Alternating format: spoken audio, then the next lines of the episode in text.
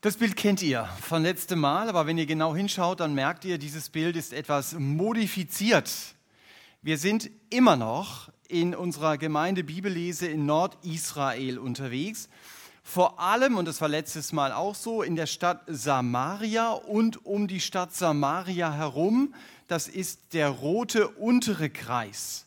Aber wir werden heute es mehrmals mit dem oberen Kreis zu tun bekommen haben. Das war das Gebiet von Aram, dem heutigen Syrien, wurde auch damals zum Teil so bezeichnet.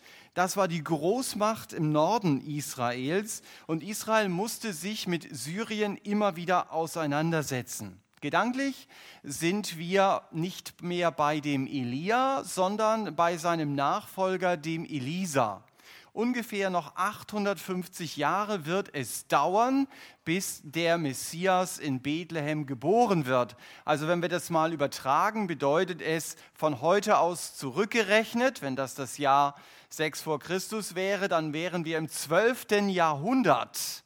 Also da sind natürlich die Geschichtsfreaks unter euch. Friedrich II., der Rotbart der Barbarossa hat damals regiert. Heiliges Römisches Reich deutscher Nation und so weiter. Also ihr merkt, es ist eine ganze Ecke noch bis heute. Ja, also da in etwa hat der Elisa gelebt. Wir sind in einer Phase diesmal unterwegs, in der sehr vieles durch Elisa passiert. Das habt ihr gemerkt in eurer Bibellese. Nämlich ein Wunder löst das andere ab. Wenn du Journalist bist, dann weißt du gar nicht mehr, über was du berichten kannst. Ist besser als andersrum, aber du musst entsprechend auswählen. Ihr habt gelesen, dass durch Elisa zum Beispiel eine Witwe aus einem kleinen Ölkrug einen ganzen Tankwagen voller Öl rausgeschüttet bekommt. Und das kann sie dann verkaufen und damit kann sie ihren Lebensunterhalt finanzieren. Oder ihr habt das Brotwunder im Alten Testament gelesen. 100 Männer werden nur von 20 Broten satt. Du denkst, wie geht denn das? Aber der Hammer ist, da bleibt noch jede Menge übrig. Das war beim Elisa so. Nicht genug damit, dass Elisa es schafft, das Eisen schwimmt, also richtiges Eisen, nicht nur ein Schiff oder so, wir erleben sogar mit, wie er ein Kind von den Toten aufweckt. Und da kannst du nur dastehen und sagen, wo gibt's denn sowas? Also das ist die Zeit des Elisa. Wenn wir diese Tatsachenberichte lesen, dann können wir als Bibelleser einen sehr entscheidenden Fehler machen. Wir staunen über den Elisa. Und wir denken, Mensch, warum gibt es heute nicht so einen Elisa? Wäre doch super, wenn ich irgendein Wunder brauche und ich könnte ihn anrufen, er kommt und es passiert irgendein Wunder. Dabei wollen unsere Texte den Elisa gar nicht in den Mittelpunkt stellen. Der Apostel Jakobus hat schon bei Elisas Vorgänger, beim Elia, diesen Denkfehler angesprochen.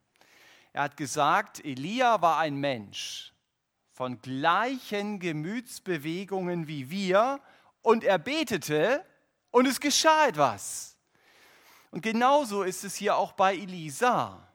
Er betet und da geschieht etwas. Der entscheidende Akteur in unseren Texten ist nicht der Elisa. Der entscheidende Akteur in unseren Texten ist Gott, der Elisas Gebete erhört. Elisa ist tot. Und deswegen ist es gut, dass ich meine Hoffnung nicht auf einen toten Propheten setzen muss. Aber Gott lebt. Und deshalb darf ich meine Hoffnung auf den Gott setzen, von dem das Alte Testament hier schon berichtet. Es ist derselbe Gott, den ich auch heute kenne. Auch wenn ich natürlich durch das Neue Testament einiges mehr über ihn weiß als meine Mitgläubigen aus dem Alten Testament. Und dieser Gott wird und hat dann in vier Zeitabschnitten ein Wunder nach dem anderen getan, um seine Macht zu zeigen. Diese vier Zeitabschnitte sind einmal die Zeit des Mose in der Zeit mit dem, mit dem Auszug aus Ägypten und der Wüstenwanderung. Ein Wunder jagt das andere Dann hier die Zeit des Elia und Elisa, genau das gleiche, ein Wunder jagt das andere. Dann die Zeit des Herrn Jesus auf dieser Erde, da häufen sich ebenso die Wunder. Und dann wird es so sein in der Zeit der Offenbarung, unmittelbar vor dem zweiten Kommen des Herrn Jesus. Da lesen wir auch, ein Wunder jagt das andere. Das sind diese vier Zeiten, also sehr besondere Zeiten, dass wir dort eine auffallende Häufung von Wundern beobachten. Und in den restlichen Tausenden von Jahren, die gibt es ja auch noch dazwischen, äh, da kommen Wunder vor, immer wieder, aber sie sind nicht die Regel. Gott also zeigt buchstäblich, was er kann, auch in der Zeit des Elisa. Und deswegen habe ich meine Predigt auch so überschrieben, Gott kann. Ob jemand etwas kann oder nicht, das erfahre ich nicht durch seine Worte, sondern das sehe ich dann, wenn er etwas tut. Für die Leute, die mich kennen, wenn ich mich vorhin ans Klavier gesetzt hätte, anstatt äh, vom Tobias, äh, dann hätten einige Leute wahrscheinlich so ein bisschen Herzbeklemmung bekommen, weil ich kann absolut nicht Klavier spielen äh, und singen. Also jemand sagte mir mal, die war richtig gute Musik und er hat gesagt, Thomas, du schaffst es, mich aus meinen sichersten Melodien zu bringen. Also ist natürlich auch eine Gabe, aber ich könnte ja angeben mit meinem Klavierspielen. Ich könnte sagen, hey, ich bin der super Pianist. Das könnte ich so lange, bis jemand sagt, setz dich doch mal ran und spiel mal eine Kostprobe. Dann äh, bräuchte ich schon mein Handy und äh, von irgendjemandem dann die Töne da drauf oder so und könnte es vielleicht mimen. Aber bei Gott ist das nicht so. Gott sagt nicht nur, dass er irgendetwas kann. Gott macht nicht nur irgendwelche leeren Worte. Was Gott sagt, das kann er tun. Und auch die Erlebnisse eines Elisa sollen mich motivieren, meinem Gott zu vertrauen und genau das immer wieder im Kopf zu haben, was hinter mir steht. Gott kann. Nimm das mit in deinen Alltag. Erinnere dich daran immer wieder. Gott redet nicht nur, er macht etwas. Und wir schauen uns drei Ereignisse aus dem Leben Elisas an und die zeigen uns, Gott kann heilen, Gott kann bewahren und Gott kann befreien. Gott kann auch viel mehr, aber ihr könnt nicht mehr als 45 Minuten zuhören. Und deswegen sind das die drei Punkte meiner Gliederung. Ich werde die Berichte dazu auszugsweise lesen. Den ersten Bericht aus äh, 2. Könige 5 ab Vers 13. 2. Könige 5, Vers 13. Ich lese Vers 19. Ich werde heute mehrmals voraussetzen, dass ihr die Texte kennt. Ansonsten sage ich es euch, lest es danach. 2. Könige 5 ab Vers 13. Da traten seine, und das sind Namans Diener, herzu und redeten zu ihm und sagten, mein Vater, hätte der Prophet, das ist der Elisa, eine große Sache zu dir geredet, hättest du es nicht getan? Wie viel mehr, da er nur zu dies zu dir gesagt hat, bade und du wirst rein sein. Da stieg Naaman hinab und tauchte im Jordan siebenmal unter nach dem Wort des Mannes Gottes. Da wurde sein Fleisch wieder wie das Fleisch eines jungen Knaben und er wurde rein. Und er kehrte zu dem Mann Gottes zurück, er und sein ganzes Gefolge. Und er kam und trat vor ihn und sagte, siehe doch, ich habe erkannt, dass es keinen Gott auf der ganzen Erde gibt, als nur in Israel. Und nun nimm doch ein Segensgeschenk von deinem Knecht er aber sagte, so wahr der Herr lebt, vor dem ich stehe, wenn ich es nehmen werde. Und er drang in ihn, es zu nehmen, und er weigerte sich. Da sagte Naaman, wenn also nicht, dann möge man deinen Knecht doch die Traglast eines Maultiergespannes Erde geben. Denn dein Knecht wird nicht mehr anderen Göttern Brandopfer und Schlachtopfer zubereiten, sondern nur noch dem Herrn. In dieser einen Sache wolle der Herr deinem Knecht jedoch vergeben. Wenn mein Herr in das Haus des Rimnon geht, um sich dort niederzubeugen, dann stützt er sich auf meinen Arm. Und auch ich beuge mich nieder im Haus Rimnons. Wenn ich mich nun dabei niederbeuge im Haus Rimnons, dann möge doch der Herr deinem Knecht in dieser Sache vergeben Und er sagte zu ihm, gehe hin in Frieden. Gott kann heilen. Darum geht es in diesem Bericht. Wir begegnen in den Versen vorher, die ich jetzt als bekannt voraussetze, dem Naaman. Naaman ist ein Fünf-Sterne-General. Und von ihm wissen wir, so steht es wörtlich drin, er war ein Kriegsheld, aber er war aussätzig. Naaman war hautkrank, stinkende, eiternde Wunden. Und dieser Fünf-Sterne-General hat einen Raubzug gegen Israel angeführt. Auch das lesen wir. Das war keine Verteidigung oder strategische Entscheidung. Das war ein Raubzug. Und in diesem Raubzug hat er ein junges Mädchen entführt. Und dieses Teenager-Mädchen musste jetzt im Hause Namans Haushaltshilfe sein. Und das Besondere, sie wusste, der Gott Israels kann Naaman helfen ich finde stark. Die hatte als Gefangene Mitleid mit ihrem Kidnapper. Die sagt, ey, das muss man ihm doch sagen, wo der Hilfe bekommt. Wenn du Teenager bist, dann kannst du genauso Leuten, die viel älter sind als du, sagen, wo sie Hilfe bekommen. Mehr musst du überhaupt nicht machen. Einfach eine Einladung zur Evangelisation weitergeben. So einfach ist das. Ein Blatt Papier, hier, Sie können kommen. Ich freue mich, wenn Sie da sind.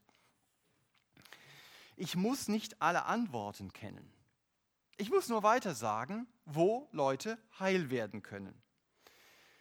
Selbst denen, die mir nicht so sympathisch sind. Das lerne ich aus dieser Geschichte. Äh, der Naaman, der hat dieses Mädchen seinen leiblichen Eltern entrissen. Und es gab damals kein WhatsApp. Hallo, wie geht's dir? Kein Skype. Lass uns mal skypen und einander sehen. Die hat nichts gewusst von ihren Eltern. Das war nicht ihre freiwillige Entscheidung. Das war das, was Naaman ihr angetan hatte. Und dieses junge Mädchen steigt über den Schatten ihrer Biografie und sie begriff, es geht nicht um mich. Es geht darum, dass dieser Kriegsheld heil werden soll. Und er wird es. Nicht, weil er einen so großen Glauben hat. Die, der Text vor dem, was wir gelesen haben, zeigt, dass er also hin und her gerissen ist. Soll ich darauf eingehen, was der Elisa zu mir sagt? oder nicht. Also er ist voller Zweifel, kann Gott mir wirklich helfen? Denn der Soldat hat konkrete Vorstellungen, wie Gott ihm helfen soll. Und die erfüllt der Prophet nicht. Wahrscheinlich sehr bewusst, weil er diesen Offizier an Gott binden möchte und nicht an sich selber. Und wir haben, als wir begannen, unseren Text zu lesen, gelesen, dass Namans Diener ihn ermutigen, das zu tun, was Elisa ihm gesagt hat. Siebenmal im Jordan unterzutauchen. Und der Naman macht es. Und Gott macht ihn gesund. Wenn ich mit Jesus unterwegs bin und Krankheiten mein Leben einschränken, dann darf ich Gott darum bitten, bitte mache mich gesund. Das ist kein Premium- und Exklusivrecht charismatischer Gläubiger. Das dürfen auch Konservative. Dürfen sie beten. Gott, mach mich gesund. Und das haben wir als Gemeinde auch schon häufiger erlebt. Aber das ist kein Automatismus.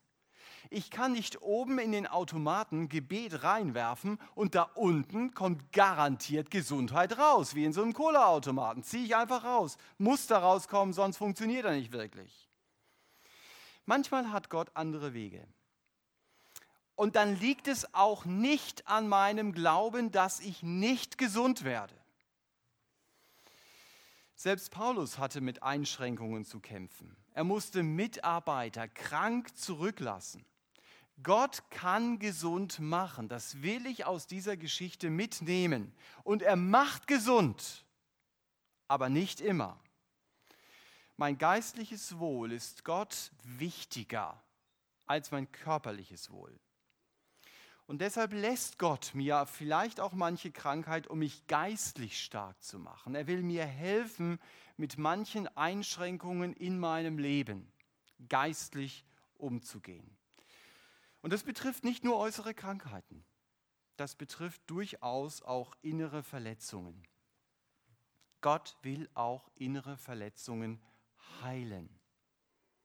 Glaube ich das? Glaube ich das für mein Leben, dass Gott es tun kann, so wie er das bei Naemann hier äußerlich getan hat? Es ist spannend, dass der Herr Jesus in seiner Antrittsrede in Nazareth genau diese Geschichte erwähnt. Er sagt dort, zur Zeit des Propheten Elisa wurde keiner in Israel gereinigt als nur Naaman der Syrer. Das zitiert er dort in Nazareth. Und damit will der Herr Jesus unterstreichen, wenn die Leute in Nazareth ihm nicht vertrauen, dann werden sie Gottes Handeln nicht erleben. Im Gegensatz zu Naaman, der Gott vertraut hat und Gottes Handeln erlebte, und wir wissen aus der Geschichte, das war wackelig, das war hin und her gerissen, das war nicht so Heldensmut, kein Problem, ich weiß, was Gott tut, gar keine Zweifel, im Gegenteil. Aber er rang sich dazu durch, er hielt daran fest, weil auch dieser Diener es ihm sagte oder die Diener sagten, mach das doch. Und er ging dann diesen Weg. Ich war bei inneren Verletzungen. Wie lange willst du mit deinen Verletzungen noch unterwegs sein? Jesus wartet darauf, dass du zu ihm kommst. Es kann so hilfreich sein, ein seelsorgerliches Gespräch zu suchen, das zu sagen, was mich so verletzt hat und gemeinsam zu Gott zu gehen und zu glauben, er kann wirklich heilen. Dieser Fünf-Sterne-General hat auch zuerst gedacht, sag mal, wie soll mir der Jordan helfen? In die Brühe soll ich steigen? Also das sagt im Grunde genommen der Text. Und du denkst vielleicht, hey, wie soll mir denn so ein Gespräch helfen? Es ist nicht der Jordan und es ist nicht dieses Gespräch, es ist Gott, der dir helfen möchte. Und weißt du was? Er kann das auch. Er allein. Und manchmal hilft es schon, wenn Gott mir eine neue Perspektive schenkt. Gott will meinen Blick vom Problem weglenken und mir helfen, auf ihn zu schauen. Der Naaman, der ist äußerlich heil geworden, aber das Wesentliche, das merken wir an diesem Text, ist bei ihm innerlich geschehen. Er, der Heide, bezeugt jetzt, es gibt keinen Gott als nur den in Israel. Der Naaman hat also begriffen, dieser Gott will eine Beziehung zu mir. Der Fünf-Sterne-General versteht das, was die Thessalonicher verstanden haben. Sie haben sich bekehrt, schreibt Paulus von ihnen, von den Götzen zu Gott, um dem lebendigen und wahren Gott zu dienen. Und das macht Naaman hier. Er nimmt den Boden Israels mit nach Syrien. Er nimmt den Siegesboden von Golgatha dorthin, wo er in seinen Alltag hineingeht. Der Boden, auf, dem Jesus den Sieg für mich errungen hat. Und da, wo Götzen sein Leben wieder bestimmen wollen, da kann er sich auf diesen Boden niederknien und da kann er sagen, Gott, ich gehöre jetzt zu dir. So wie wir sagen können, Herr Jesus, du hast einen teuren Preis für mich bezahlt. Ich muss der Sünde nicht mehr dienen.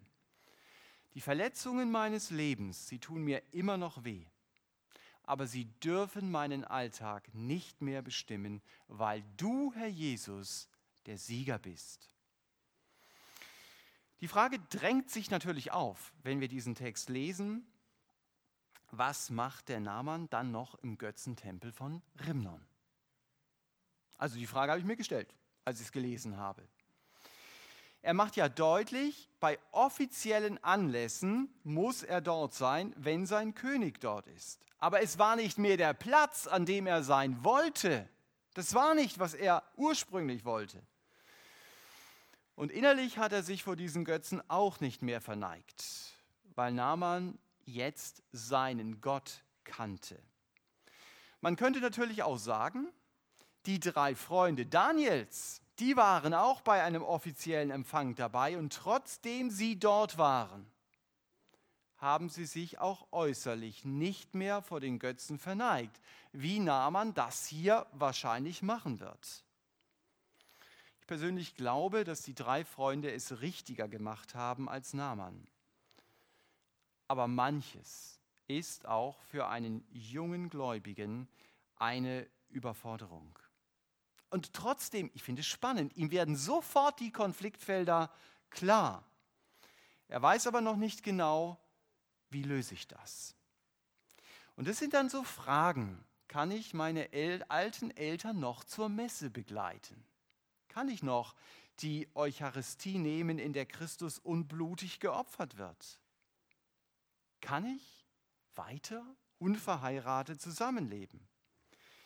kann ich meine Kunden mit einem minderwertigen Produkt weiterhin täuschen? Oder in einen anderen Kulturkreis zu gehen, kann ich noch in eine Moschee gehen als Moslem Background Believer? Geht das? Ich glaube, wir müssen klare Aussagen machen und trotzdem Geduld mit jungen Christen haben. Das ist ein Spannungsfeld. Manches wird sich erst nach und nach lösen. Das ist auch in unserem Leben so.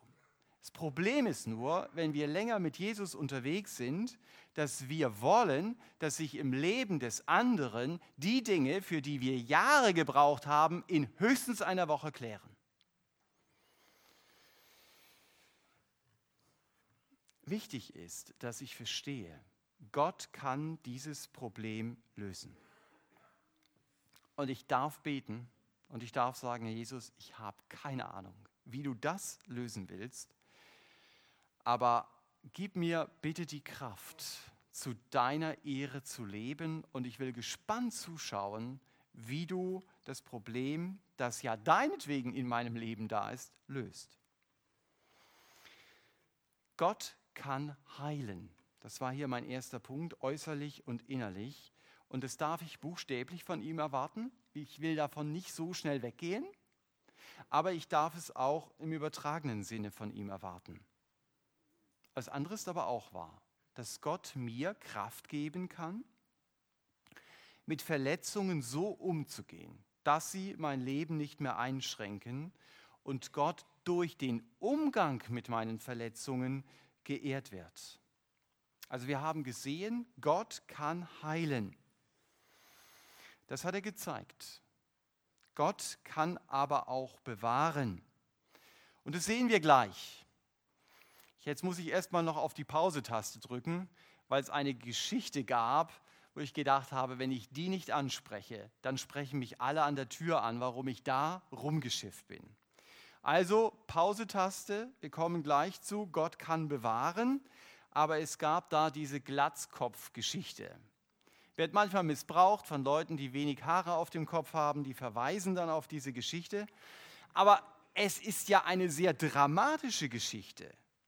Wieso hat Gott, wenn du sagst, Gott kann bewahren, 42 Kinder nicht bewahrt? Hey, das war eine Massenbeerdigung. Da standen 42 kleine Särge. Das waren kleine Kinder, das waren kleine Jungs, so sagt es der Text. Und sie haben Elisa einen Glatzkopf, einen Kahlkopf genannt. Ich habe nicht die letzte Antwort für diese Geschichte. Ich fand nur eine Parallelstelle interessant, auf die ich kam, indem ich auch in Kommentaren nachlas. Diese Parallelstelle steht in 3. Mose 26, Vers 22. Ihr seht sie nicht eingeblendet, müsst ihr sie aufschreiben. 3. Mose 26, 22. Gott sagt zum Volk, wenn ihr euch mir entgegenstellt und mir nicht gehorchen wollt nach euren Sünden, Also hier haben wir eine massive, rebellische Haltung Gott gegenüber. Dann werde ich die Tiere des Feldes unter euch senden, dass sie euch kinderlos machen. Das ist Gottes Androhung. Und wir haben vorhin in der Segnung gesagt, Gott steht zu seinen Verheißungen, zu allem Positiven, was er sagt. Aber er steht auch zu seinen Gerichtsworten. Und die kleinen Jungen in 2. Könige 2 kamen aus Bethel. Und der Bibelleser, wenn er dieses Wort liest, dem wird natürlich sofort klar oder ist sofort klar, was war das für eine Stadt. Hier wurde das goldene Götzenkalb angebetet und hier hatte man für Gottes Propheten nur Spott übrig. Die hatten da keinen guten Stand. Im Grunde genommen geben die Jungs hier nur den Spott ihrer Eltern über den Propheten Gottes weiter. Und Gott bewahrt die Kinder nicht. Im Gegenteil, er richtet sie, um deutlich zu machen, ich bin ein heiliger Gott und mit mir treibt man keinen Spott. Das macht er durch diese Geschichte sehr deutlich. Wenn Gott in unserer Zeit immer so handeln würde wie an diesem Punkt, dann würden alle Leute ein Bestattungsunternehmen aufmachen, weil man sich vor Aufträgen gar nicht retten könnte. Aber es ist unser Glück, dass Gott nicht immer so handelt wie an diesen Kindern oder im Neuen Testament wie bei Ananias und Sapphira. Ähnliche Situation. Aber wenn Gott so handelt, dann macht er deutlich, ich bin heilig und mit mir spielt man nicht. Das ist die Message. Aber Gott kann diejenigen, die aus Ehrfurcht mit ihm leben, durchaus bewahren. Und jetzt löse ich die Pausetaste und wir kommen zum nächsten Text. In 2. Könige 6 ab Vers 14. 2. Könige 6, Vers 14 bis Vers 17. Da sandte er Pferde und Kriegswagen dorthin und ein starkes Heer. Also ihr merkt, ich steige direkt in den Text ein. Und sie kamen bei Nacht und umringten die Stadt. Die Stadt war die Stadt Dothan. Und als der Diener des Mannes Gottes früh aufstand und hinausging, siehe, da umringte ein Heer die Stadt und Pferde und Kriegswagen. Und sein Diener sagte zu ihm, also zum Elisa, ach mein Herr, was sollen wir tun? Er aber sagte, fürchte dich nicht, denn zahlreicher sind die, die bei uns sind, als die, die bei ihnen sind. Und Elisa betete und sagte, Herr, öffne doch seine Augen, dass er sieht. Da öffnete der Herr die Augen des Dieners und er sah, und siehe, der Berg war voll von feurigen Pferden und Kriegswagen um Elisa herum. Elisa ist in Dothan, also wenn du mit Elisa unterwegs warst, dir wurde bestimmt nie langweilig. Äh, es ist wieder gefährlich für ihn. Es war eben mehrmals so, dass Elisa hochgeheime militärische Pläne der Syrer an Israel verraten hat. Und da Israel eben entsprechend reagierte, die waren dann zur bestimmten Zeit eben nicht an diesem Ort, fiel das den Syrern sehr schnell auf, wir haben einen Maulwurf in den eigenen Reihen, das war ihnen klar. Das kann nicht sein, dass wir jetzt drei, vier Pläne besprechen und jedes Mal ist Israel nicht da, wenn wir sie überfallen wollen. Und es wurde auch sehr schnell klar, Gott teilt dem Elisa das Protokoll der Geheimtreffen des syrischen Generalstabs mit und Elisa gibt diese Informationen dann eins zu eins an Israel weiter, an den israelischen Generalstab. Deshalb muss man Elisa umbringen.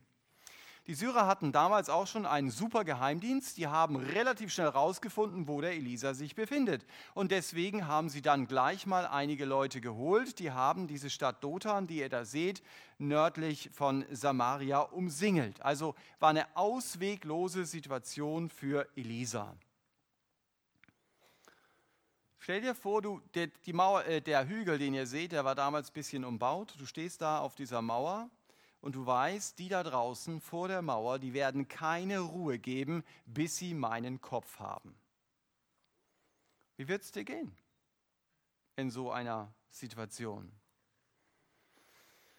Das ist natürlich absolut kein Vergleich, aber vielleicht gibt es auch an deiner Arbeitsstelle Leute, die deinen Kopf wollen. Und das macht dir Angst. So ging es dem Diener des Elisa der sah keinen Ausweg. Und dann sagt der Elisa zu seinem Diener, fürchte dich nicht. Na super. Danke für das Beratungsgespräch. Kommt mir eher vor wie Galgenhumor. Denn ich als Diener steck doch genauso drin. Und die werden meinen Kopf genauso kürzer machen wollen wie den Kopf vom Elisa. Das heißt, der Diener sieht das Problem und das sieht er sehr klar. Es kann einem in der Tat die Luft zum Atmen nehmen. Elisa hat das Problem auch gesehen, aber er hatte noch eine andere Perspektive. Er hat nämlich auf Gott geschaut und er wusste, Gott kann bewahren. Warum? Weil die, die bei uns sind, mehr sind als die, die, auf der Stadt, äh, die vor der Stadtmauer stehen. Und deswegen betet der Elisa, Herr, öffne meinem Diener die Augen, dass er das sieht. Ich glaube, es ist sehr gut, dass wir die unsichtbare Welt um uns herum nicht wahrnehmen. Ich glaube, wir würden sehr oft erschrocken sein, wie der Teufel versucht, uns anzugreifen. Schon zu Petrus hat der Herr Jesus gesagt, Satan wollte euch schütteln wie den Weizen, aber ich habe dafür gebetet, dass dein Glaube nicht aufhört. Das hat der Petrus ja gar nicht mitbekommen. Das bekommt er nur mit durch die Aussage des Herrn Jesus. Es ist gut zu wissen, ich bin in der Hand des Herrn Jesus und niemand kann mich da herausreißen. Er wird mich bewahren.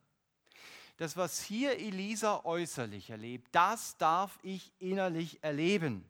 Paulus schreibt es mal an die Philippa, ich bin in guter Zuversicht, der ein gutes Werk in euch angefangen hat, der wird es auch vollenden. Das heißt, Jesus wird mich ans Ziel bringen. Darauf darf ich vertrauen. Er kann mich bewahren vor den Folgen der Sünde. Jesus hat die Gemeinschaft mit Gott wieder möglich gemacht und er hält mich fest. Er hat sein Leben für mich gegeben. Er wird mich nicht so einfach wieder loslassen. Und das zu wissen tröstet mich, auch wenn es mich nicht leichtfertig macht. Wenn es um Heilsgewissheit geht, dann tun wir so, als ob wir uns die Heilsgewissheit durch unsere Heiligung erarbeiten müssten. Das stimmt aber nicht. Das ist nicht wahr. Heilsgewissheit ist ein Geschenk Gottes. Gott selbst gibt mir eine tiefe innere Überzeugung, du gehörst zu mir. Das ist Heilsgewissheit. Und darüber kann und darüber darf ich mich von ganzem Herzen freuen. Und ich gehöre zu Gott, weil Jesus für mich meine Schuld getragen hat.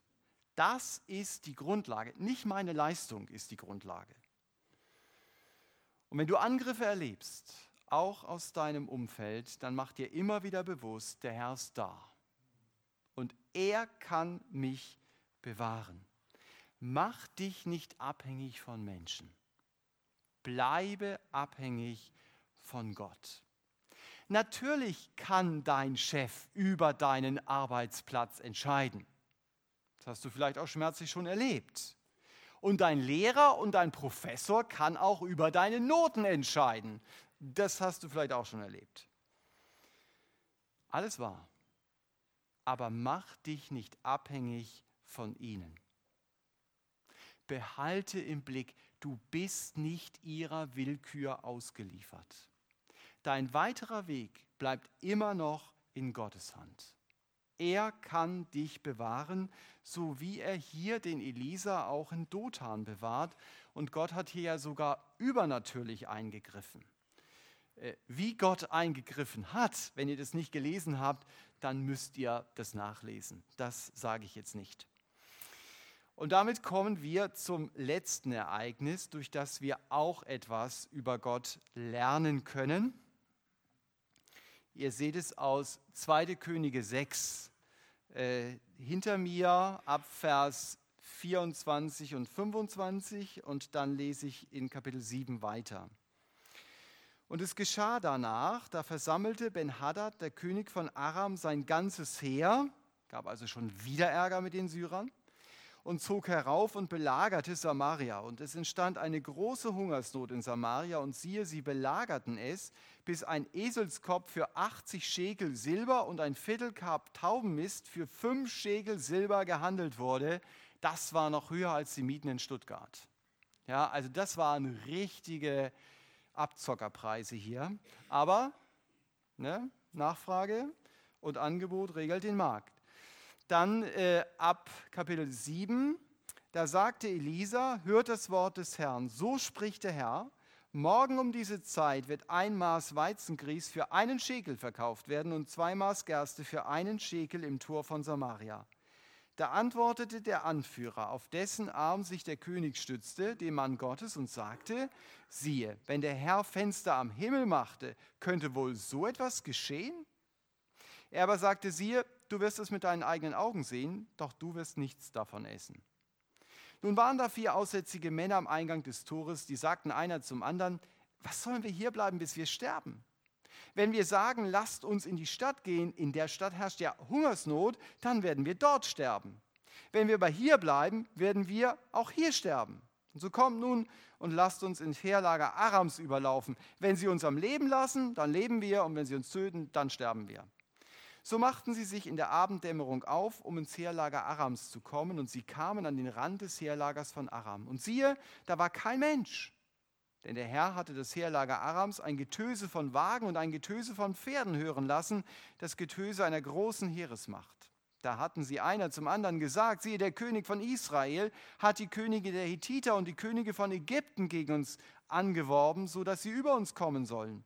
So hatten sie sich aufgemacht und waren in der Abenddämmerung geflohen. Sie hatten ihre Zelte und ihre Pferde und ihre Esel zurückgelassen, das ganze Heerlager, so wie es war, und waren um ihr Leben geflohen.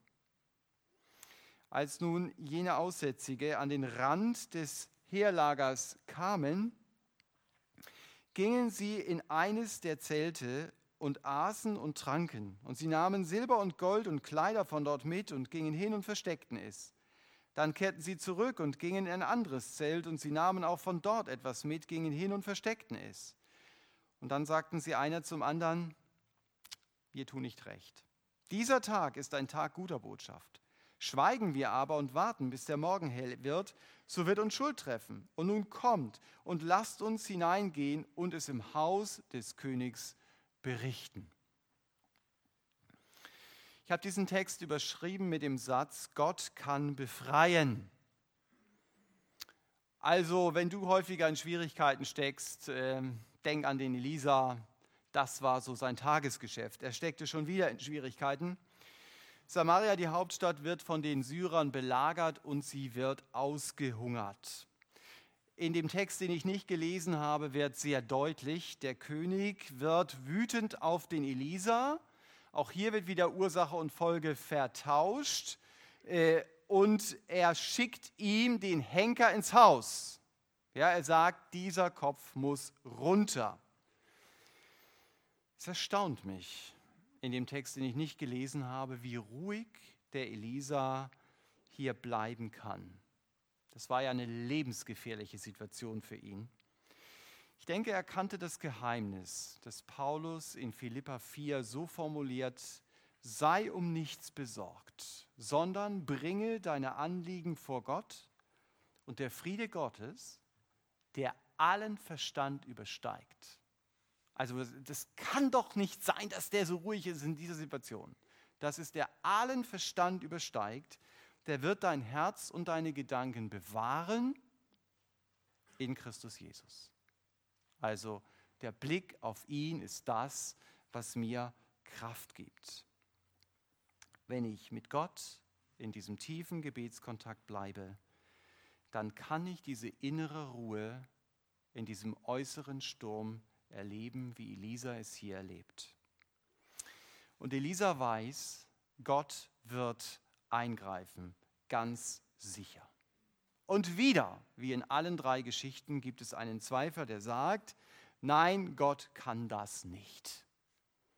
Meinst du, er geht vor die Stadtmauer und sagt, hey Leute, das ist völlig uncool, was ihr hier macht, geht doch einfach nach Hause, ist doch viel besser und die packen zusammen und hauen ab. Meinst du, dass es so läuft? Gott kann. Keine Ahnung wie. Das war die tiefe Überzeugung des Elisa. Und ich wünsche mir, dass das unsere Überzeugung wird. Gott kann. Was macht Gott? Er schaltet seine Soundanlage ein. Da kommt gerade der Pferdesound. Und äh, die Soldaten denken, wow, da kommt ein riesiges Heer auf uns zu und sie bekommen es mit der Angst zu tun und sie laufen Hals über Kopf um ihr Leben. Gott kann befreien. Dass Gott es so macht, das hätte sich niemand ausdenken können. Gott hat eingegriffen. Das Spannende ist, in Samaria hat es niemand mitbekommen.